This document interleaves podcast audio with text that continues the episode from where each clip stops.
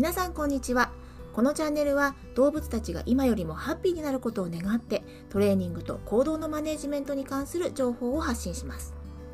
メンバーはトレーナーペットシッター飼い主さんなど多岐にわたります。動画や音声による配信に不慣れなため試行錯誤の中スタートしています。どうか温かい目で見守っていただけたら嬉しいです。ではスタートです。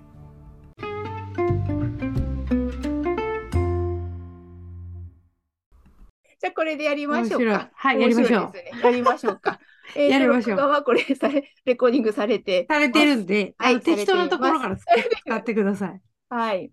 じゃあもう、えっ、ー、と、じゃあどうしようかな。一応じゃあ、はい。じゃあ皆さんこんにちは。あ、こんにちは。皆さんこんにちは。チームバウ、チームバウですでいいのかしら？チームバウです。バウです。か考え中です。考え中です。一応このチームバーの説明をします。チームバーとは動物たちのより良い暮らしを願い活動するモダンエシカルアニマルトレーニングチームです。動物たちにとってより良い選択とは何かを考え学び続ける人の集まりです。このチャンネルでは動物たちにとって健全そして安全でより快適な暮らしとは何かそれから人のと動物または動物同士の関わりを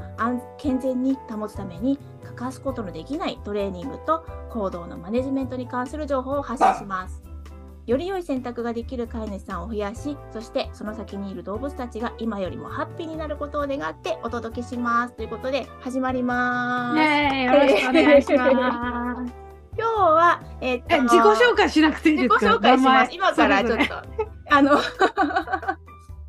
が YouTube で流すか、音だけになるかは、音だけではやるんですけど、一応声の紹介もあのしたいので。なるほど。はい。で、今日はミキさんにお話を伺いますので、ミキさん、ご自己紹介お願いします。はい。えー、斉藤美希です。えー、よくある名前なので、えー、とよく、えー、と名前の後に資格をつけてるんですけど、KPSCTP というカレンプライヤーの認定トレーナー、認定ドッグトレーナーで、あと KPACTP、あ違う、間違えた。CPDTKA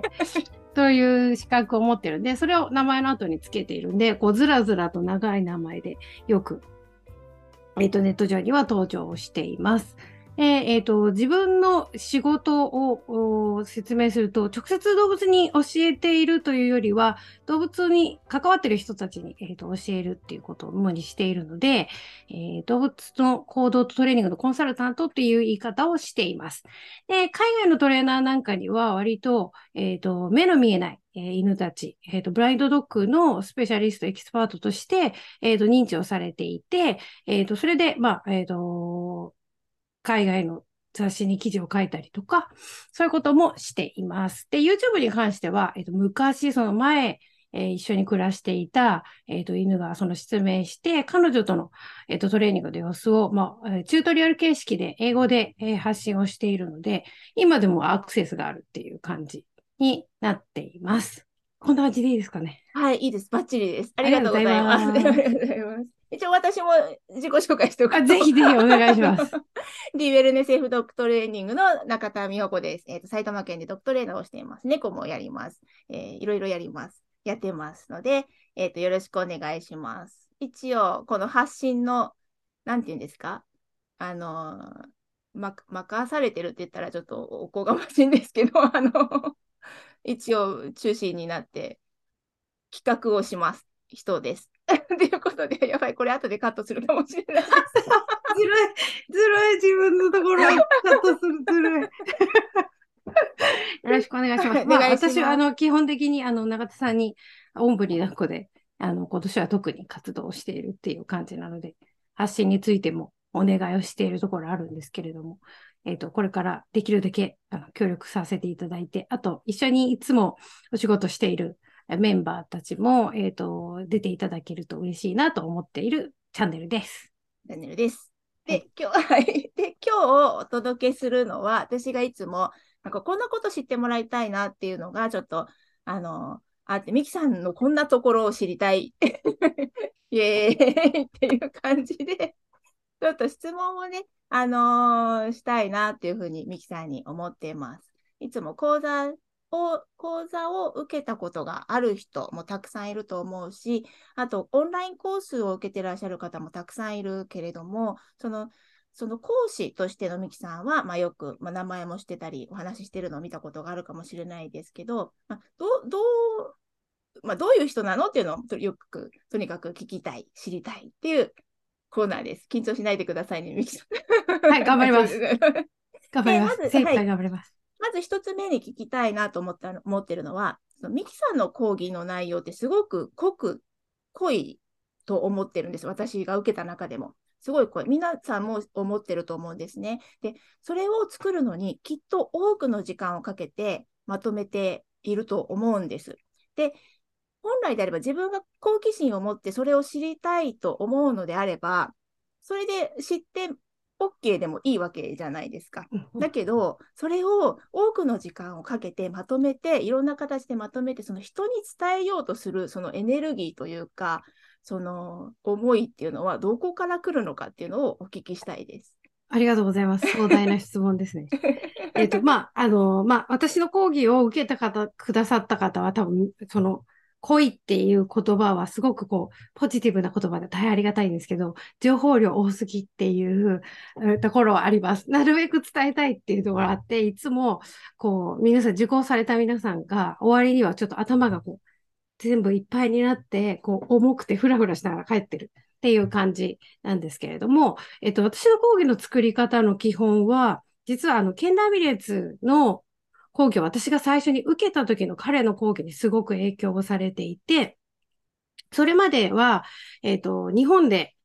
海外の講師が来て、その海外の講師の講義を受けるっていうのはあったんですけど、大体まあ、えっと、一個のテーマで、その人の経験とか考えとかを、発信するようなセミナーの内容だったんですね。で、まあ今でもそういう感じの、えっ、ー、と、海外講師は多いと思うんですけれども、私が最初に県の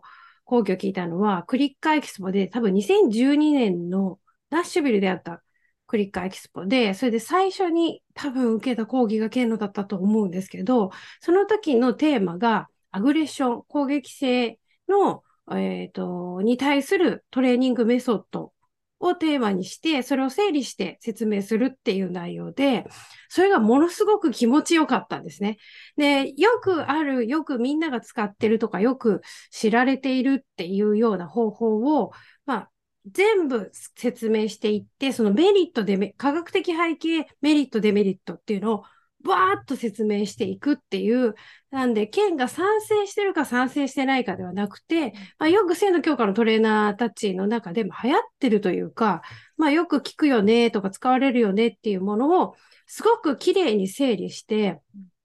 教えてくれたんですね。なんで、県はその、もちろんその講義の中で、県はどう思っているのかっていうところも挿入はされるんですけれども、全体的にはすごく客観的に整理をしてくれていて、もうものすごくクリアで、で、それが、もう、なんていうのかな、誰かの真似ではなくて、自分でそこから選ぶための材料っていうのを提供してくれるセミナーで、私はそれがすごくこう、初めてそれを経験して、なんでこういうふうに伝えてくれないんだろうって思ったっていうのが最初ですね。うん、そのいっぱい疑問があって、その当時はまだ日本で勉強していて、日本でトレーナーの資格を取ったばっかりな感じの時で、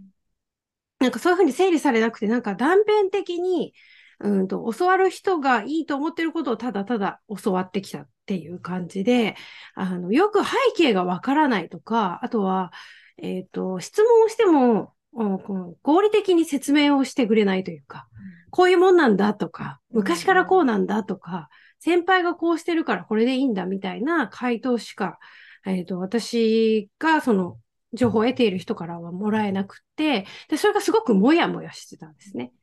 で、あの、その、えっ、ー、と、ダッシュベルに行って、で、まずは、まあ、えっ、ー、と、アニマルセンターとその動物が幸せになる動物のたちのためのトレーニングっていうものが、えっ、ー、と、を当たり前に感じている、それをやりたいと思っている人がこう何百人もいるっていうのを実際に目の当たりにして、で、まあ私当時はその、そういう考え方を割と否定されていたので、なので、まあ、これを仲間を増やしていくっていうか、本当合理的に、うん、その方向性は間違ってないし、私は一人ではない。私がちょっと特別な変わった考え方をしてるんじゃなくって、日本に情報が届いてないんだっていう。感じで、そのトレーダーの団体っていうのはたくさんあるけれども、みんなこう、独自のものを自分たちが一番いいって思ってる、すごく閉鎖的で秘密主義っていう感じがあったので、で、アメリカ行ってクリカエキスポに行って、全然そんなことなくて、団体とかそういうことを関係なく、志で集まっている人たちというか、あの、カレープライの資格を持ってる人も持ってない人も、それから飼い主もそこにいるし、あとは、えっ、ー、と、補助犬を自分で育ててる人が結構いるんですね。自分のために自分で補助犬を育てているっていう人が結構いて、例えば、えっ、ー、と、低血糖になって倒れてしまう方とか、あと精神的に不安定になっちゃう方とかっていうのが、誰かに育てられた犬を自分で飼うんじゃなくて、自分の犬を自分でトレーニングして、あの、手伝ってもらうっていうことをやってる人とかがたくさんいて、なんで、その垣根なく、新しくていい情報を求めてる人がたくさんいて、そういう機会が日本にはないなと思って、しつけ教室でも、まあ、やり方を教えてくれるけど、なんでかってことよくわからない。とか、あと、まあ、トレーダー側もきっとわからないまま教えてるんだろうなと思って、なんで、その、ハウツーというかテクニックの部分じゃない背景的なものをちょっとまとめて、えっ、ー、と、理解できると、例えば教わることがより深く理解できたりとか、いい取捨選択ができるんじゃないかなと思って、で、その剣のスタイルの、まあ、情報をあたくさん集めて、整理して、系統立てて解説するっていうスタイルの講義を始めたっていう感じです。あれ？私なんか長く喋ってますけど、大丈夫です。質問に答えてますか？じゃあ。大丈夫です。不安になってきちゃった。大丈夫です。はい。大丈夫そんな感じです。いや、でも確かに本当、あ、なるほどなって今聞いてて思ったんですけど、私、一応、県の、その、クリックエクスポの、あの講義を聞いたりはするんですけど、やっぱちょっと英語がほぼほぼあの 分かんないので、雰囲気だけなので、今お話を聞いて、あ、なんかなるほどなって思って、確かにそのいろんな人の、そのその人がの考えじゃないっていうことが一つと、いろんな考えがあって、その選択肢が増えるというか、自分の。うん、だからそれが、えっと、ミキさんを通して、あの、伝えてもらって、で、自分の立ち位置をしっかりするっていうのかな。うん、うん、だから、そうやっていろいろ見た上で、あ、じゃあ自分はこういうふうにしようっていうふうに、あのー、なんだ、あのなんだろう、軸がしっかりしたきっかけになったのは、やっぱミキさんの講義を聞いてから、そういうお伝えをしてくださった、あのを聞いてからがきっかけかなっていうふうに、今話を聞いていて思いました。でもそれはすごい嬉しいです。はい、で、私の講義の中では結構私は本当に幅広くいろんな人から教わってきて、まずは、まずアメリカ行ったりとか、海外のオンラインコースとかを受けているのは、えっ、ー、と、その違いを知るためというか、なんか誰かの一人の専属に、私、ケンが大好き、ケンの大ファンですけど、うん、なんでけ、彼の講義はもう同じもの何回も聞くぐらい好きですけど、でも他の人のところにも必ず見に行ったりするんですよ。で、あ、これは自分にとって合うか合わないかじゃないけど、自分の考えに沿ってるか沿ってないか。で、ただそれ、あの、いや、雰囲気的に違うなとかじゃなくて、違うって思った時になんでだろうっていうふうに考えるようにしていて、で、そこに根拠がないってフィーリングなので、それって科学的じゃないので、なんで、あの、優先順位が違うんだとか、あとはその、うんと、選択をするだけ、時の基準が違うんだっていうことを見つけていくと、自分との違いが分かってくるんですよ。で、まあ、あの、もちろん私が、あの、伝えたいとか、あの、より親切で安全であるっていう動物への選択っていうのは、私の中ではま第一位なので、まあそ、そこからは全然ブレないんですけど、その人、そっちの方向を向いててもちょっとずつ違うですよ。少しずつ。カレン・プライムも違うし、ボブ・ベイリーも違うし、あとは、えっ、ー、と、スティーブ・ホワイトとかスティーブ・マーティンとか、ちょっとずつ違うんですよ。同じ方向を見てるけど。で、きっと日本にいると、ただ日本で彼らが個別に来て、講義を聞くと違いがわからない。みんな、まあ、性の強化やってるねっていう感じで終わっちゃう。けど、その違いを説明できるのは私かなと思っていて、で、その違いを自分好きか嫌いか、もうもちろん、あの、発言することあるんですけども、その理由もくっつけて、で、それを私に賛同してもいいし、じゃなくて、えっと、賛同しなくてもいいけど、そこに根拠があれば、ぶれないんですよね、うん。方向性って。だけど、あの、わからないままだと、ごちゃごちゃにそのミックスされてしまって、結局、動物たちにこう、不安定な選択をしてしまうというか、一貫性のない選択をしてしまうので、なので、えっと、自分が、自分が客観的に何を目指していて、どういう基準で判断してるのかっていうのを見つけてもらいたい。なんで、暗記してもらいたいんじゃなくって、うーんと、感じてもらいたい講義をしてるんですけどね、割と。で、あの、まあ、記録として、あの、資料として情報は提供してるんですけど、聞きながら自分はどう思うかとか、どういう選択をこれ、この情報から実際の場面でするのかとかって想像して聞いてほしいなとは思ってるんですけど、多分私の情報量は多いんで、みんなこう、覚えなきゃいけないっていうのに、いっぱいになってしまって、なんで割とアンケートとかでも、あの、どんな経験を、どんなことが一番印象に残りましたかって聞いても、こう、ずらっと用語を、こう、回答される方が多いですよね。なんかこう私あのその、教わった時のことだから多分、うん。ハンドアウトを見直して、あ、これもやったな、これもやったなっていうふうに考えうんていらっしゃる方結構多くて、多分それはまあ日本の勉強の制度っていうか、み、みんな真面目に、うんうん。こう、理解するには覚えなきゃいけないっていうんうんうんうところから入ってしまっているからだと思うんですけど、本当一個のことでよくて、あの、この言葉に感動したとか、この言葉で自分を見つめ直したとか、みたいなことが一個あればいいんですけど、うん。割とみんな、まあ私の情報量が多いのがもちろん問題なんです。けど、けど、なんかそういうなんかこう、教わ、なんかこう、漏れなく説明しなきゃいけないというか、漏れなく覚えなきゃいけないっていう方向に行って、高田さんみたいに割と、あれ？これ自分に合ってるかもとか、自分の考えって、あ、こっちの方向だったんだとか、うん。あ、それが正しい理由ってこれだ、みたいに発見をしてほしいんですけど、意外になかなかその発見の材料をいっぱい提供してるつもりなんですけども、その情報量が多いん。で、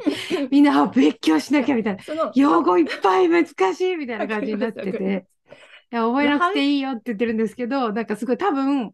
他の、うんと、人の教え方とちょっとスタイルが違うので、なので、こう、真似しなきゃいけないっていうか、コピーしなきゃいけないっていう感覚がすごい強いのかなって思いながら、あの、でもまあこのままやってますけど、あれ私またか回答がずれてってる気がする。大丈夫です。いや、でも私もちょっと、あちょっとお話、ちょっと面白いなと思ってて、私の発発見に至るまで、最初にね、何が起こったかっていうと、耳が痛い。あの自分が今まで違う、まあ、正しいと思っていたことが、と思っていたけど、まあ、ちょっとなんでだろうっていうのはちょっとあったんですけど、うん、その自分がこれを何かを選択するにあたって、それを選択するために、その過去が間違っていたということを認認めないといけないわけじゃないですか。そうですね。それが、ちょっとしばらく辛かった。でも辛かった大体耳が痛い。でも分かりましたけど、大体講義が終わった後に、私結構今まで自分が自分の色にひどいことしてきました、みたいな人は結構多い。いや大丈夫、大丈夫。みんな、みんな知らなきゃやっちゃうから大丈夫、みたいな感じで。みんなそこのダーメージが私なんてこと？を、なんてことをしてきたんでしょう、みたいな。で乗り越えると、なんか、まあ特に、それが普通にそうですね。なってくるといううん。か。で、間違えない人はいないし、うん。知らなければできないから、うんうん。あの、気づくっていうことからじゃないと絶対に何事も始められないんで、最初から上手にできる人も、最初から完璧にできる人もいないんで、なんでそこは全然気にしなくて大丈夫なんですけど、そのダメージは結構大きいと思います。だって、でも私も結局、で最初からできていたわけじゃなくて、いろいろ疑問に思ったりうん、壁にぶち当たったりして、で、結局、外に、日本の外に、あの、回答を探しに行っただけなので、決して、うん、全然別に、あの、誰かからよりも優れているわけでもないし、最初からできているわけでもないので、あの面白がりたいっていう、その新しいことを面白がれれば変わっていける。新しいことを怖がっちゃうと変わっていけないので、より良くはなっていけないっていうふうに思います。ちょっと余計なこと言っていいですか？あ、どうぞ、余計。そう。あの、私と、正解はないと思っていて、常に。てん？正解。正解。うん。唯一の正解はこの世の中にはない。で、うん最高な方法もない。うんで、最高で唯一の方法はないし、うんそれからそれを、最高で唯一の方法があったとしても、私たちはそれをうまく利用できない。なぜなら私たちは完璧じゃないからうん。と思っていて、うんで、じゃあ、そこに少しでも近づいていくっていうことがで唯一できるのはうん、より良い方法を探していくことうんしかない。うんですよ。なので完璧じゃないから絶対間違う。けど、うん間違ったっていうことにまず気づかなきゃいけないし、で、えっと、それ気づいたときに自分を責めて終わったら、やっぱり改善されないので、うん。あれ、もっといい方法ってなんだろうって考えれば、次にはより良くなってるわけじゃないですか、動物の生活は。自分もより良くなってるし。なので、よくより良いっていう言葉を使うんですけど、ベストじゃなくてベターというか、で必ず、その何かで成功したとしても、それが完璧では絶対ないんですよ。だって絶対もっと他にいい方法があるって思ってると、うーんと、新しいことに興味が湧くし、自分、誰かの別のやり方に出会った時に、自分をして、否定しないです。うんうんうんうんなんか、あの、その時は自分の精一杯はそれだったけれども、あ、こういう視点もあるんだとか、こういうアイデアっていいな。次回はじゃあ、それをどうミックスしようかって考えればいいだけなので、なんかそれができると、ただただ面白くなってくるんですよね。うんただただ本当に新しいこととかが面白くなってきて、なんで、どんどん動物を責め責めなくなっていくってう。んいう。はいはいはいはいはい。確かに確かに。そう、なんかその、うんうん。うん多分分からないと、んだ自分を責めるか動物を責めるかの二択になってしまって、で、自分のあの足りなさに気づいてる人は自分を責め、うん。はい。ではい。はい。はい。えっと、自分は結構できてると思ってると動物を整理するっていうスタイルになっちゃうんですけど、あ、自分完璧じゃないし、私は動物は完璧だと思ってるんですけど、自分は完璧じゃないし、だけど、じゃあ今までやってきた選択が、次の選択の、に、に結びついてないかって言ったらそうじゃなくて、必ずその経験から発見が生まれるわけで、なので、それはうん反省すべきところは反省して、改善するべきところは改善していくだけでいいので、本当ただただ面白い。他の人の意見も、その前提のちしてる、前提としてること、その目的、目標とか、あとはその科学ベースであるとか、そういうことが一致してれば、ただただ興味深いっていう感じになるんで、そうするとどんどんより良くなっていける。で、それが自分だけじゃなくて、みんなが良くなっていけるっていうのが結構大事だと思ってて、で、私たちはその自分たちが救えるとか手伝える動物たちの数って限られてるじゃないですか。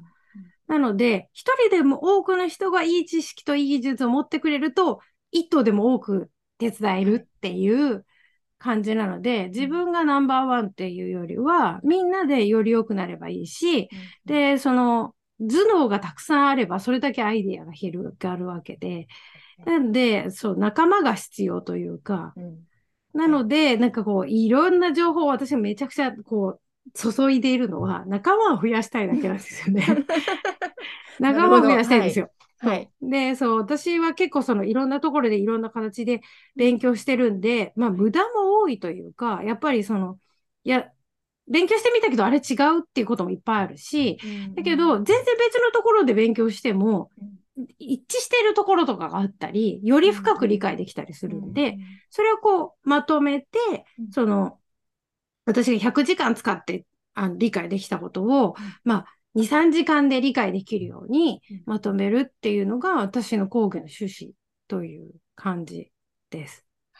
はい。ああ、すごい、また余計なことをしゃべ。大丈夫です。なんか思そう思っていた以上に深い話に 入ってって、なんかそうそうそういいであのなと思ってますけど。こういう感じであの講義もはい脱線してるので、はい。はい。まあ、な何回か、その、その100時間か何時間にまとまってるから、こういう。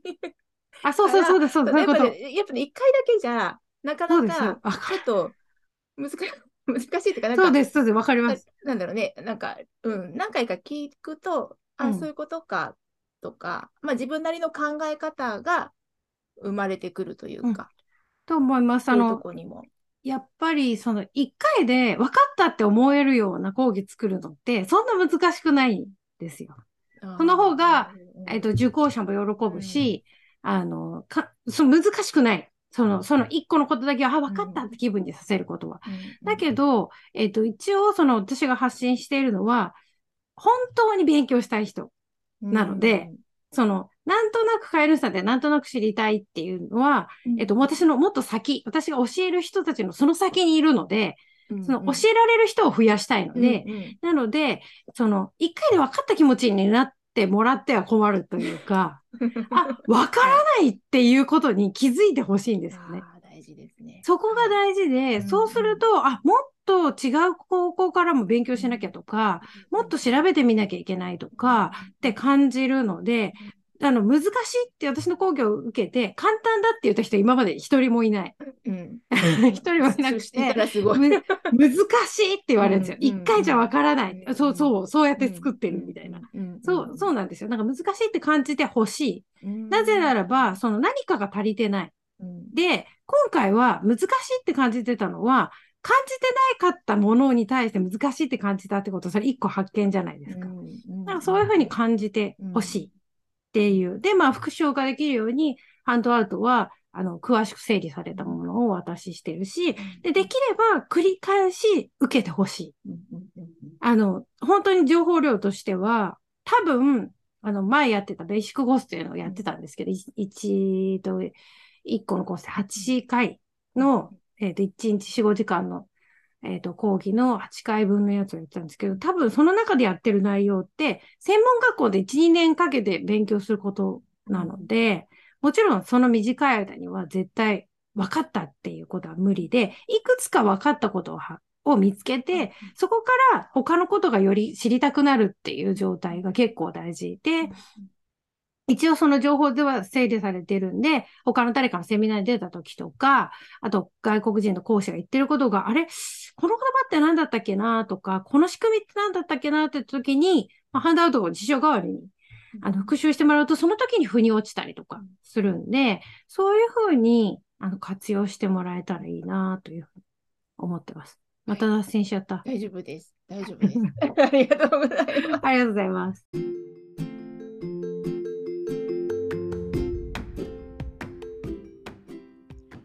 後まで聞いてくださりありがとうございました。次回は12月のセミナータイトルにもある拮抗条件付けについてお聞きしました。とても興味深い内容になっていますので、ぜひ次のエピソードも聞いてください。ではまた次回お会いしましょう。